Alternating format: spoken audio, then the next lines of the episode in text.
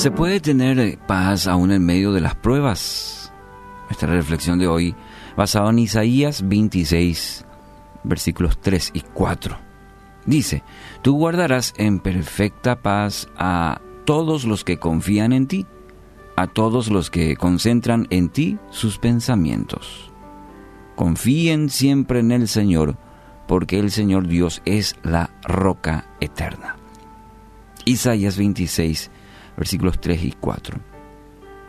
Las dudas lo van a agotar y lo van a desalentar. Hace que actúe precipitadamente y entonces así limita a Dios en lo que Él puede hacer a su favor.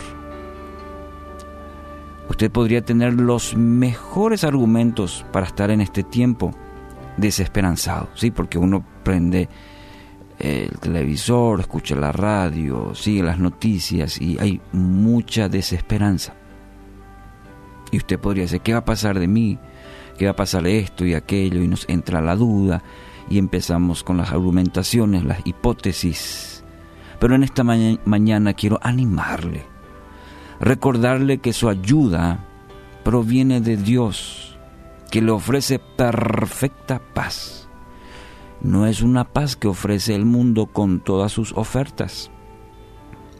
Es interesante notar que en este tiempo tan especial en el que vivimos, uno quiere que pareciera, pareciera ser aferrarse a algo, sostenerse en algo, ¿no es cierto? Que encuentren alguna vacuna, que, que alguna superpotencia tenga por fin la solución a este dilema mundial. Y es la esencia del ser humano, ¿no? Sostenerse en algo. Y nos olvidamos que una perfecta paz ya ha sido ofrecida para nosotros, para el ser humano. Y no es una paz que ofrece el mundo. Nosotros pensamos que esa paz, ya sea eh, de un país, una persona, es carecer de situaciones difíciles. Y no es así.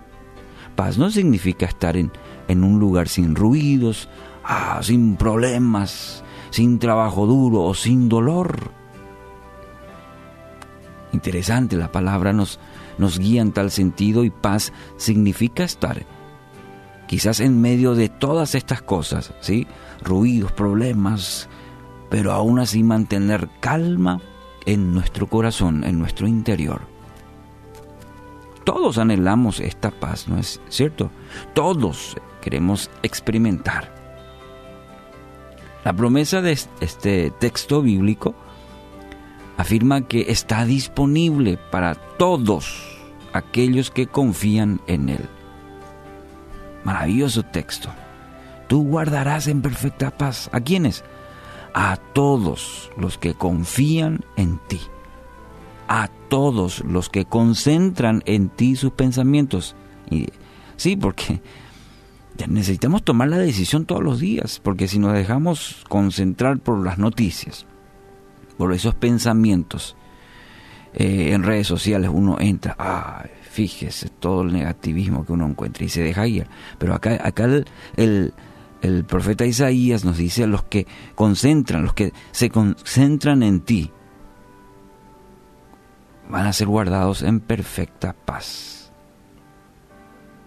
No podremos evitar la crisis, pero sí podemos conocer a un Dios personal que ofrece una paz perfecta aún en medio del caos, conocer a un Dios personal. Y creo que este es el mensaje para, para todos, de conocer a ese Dios personal que hizo los cielos y la tierra, que me ofrece una paz. Les ofrezco un regalo, dice la, la palabra de Dios en el Evangelio según San Juan. Paz en la mente y en el corazón. Entonces, en esta mañana, permítame animarle a expresar su fe en Él, alabarlo por su poder, alabarlo, como dirían canciones, aún en las pruebas, en las dificultades, porque ahí es donde eh, se pone a prueba nuestra fe, alabarlo aún en las dificultades, en las pruebas, alabarlo por su poder, y eso es lo que estoy manifestando cuando lo alabo, porque no me concentro en las circunstancias, sino en el poder de aquel que puede cambiar las circunstancias. Entonces puedo darle gracias, porque Él me va a guiar hasta el final. Tengo la certeza que Dios le dará de su espíritu en este día. Hoy martes le dará espíritu de poder, de amor y de dominio propio. Amigo, amiga, hoy experimente esta paz en su vida. Entregue toda su vida a Dios. Hoy es un, es, es un día de gracia, un día de regalo que Dios le ofrece para entregar toda su vida a Dios, para experimentar esa paz que le estoy hablando, que la palabra afirma y nos invita a todos.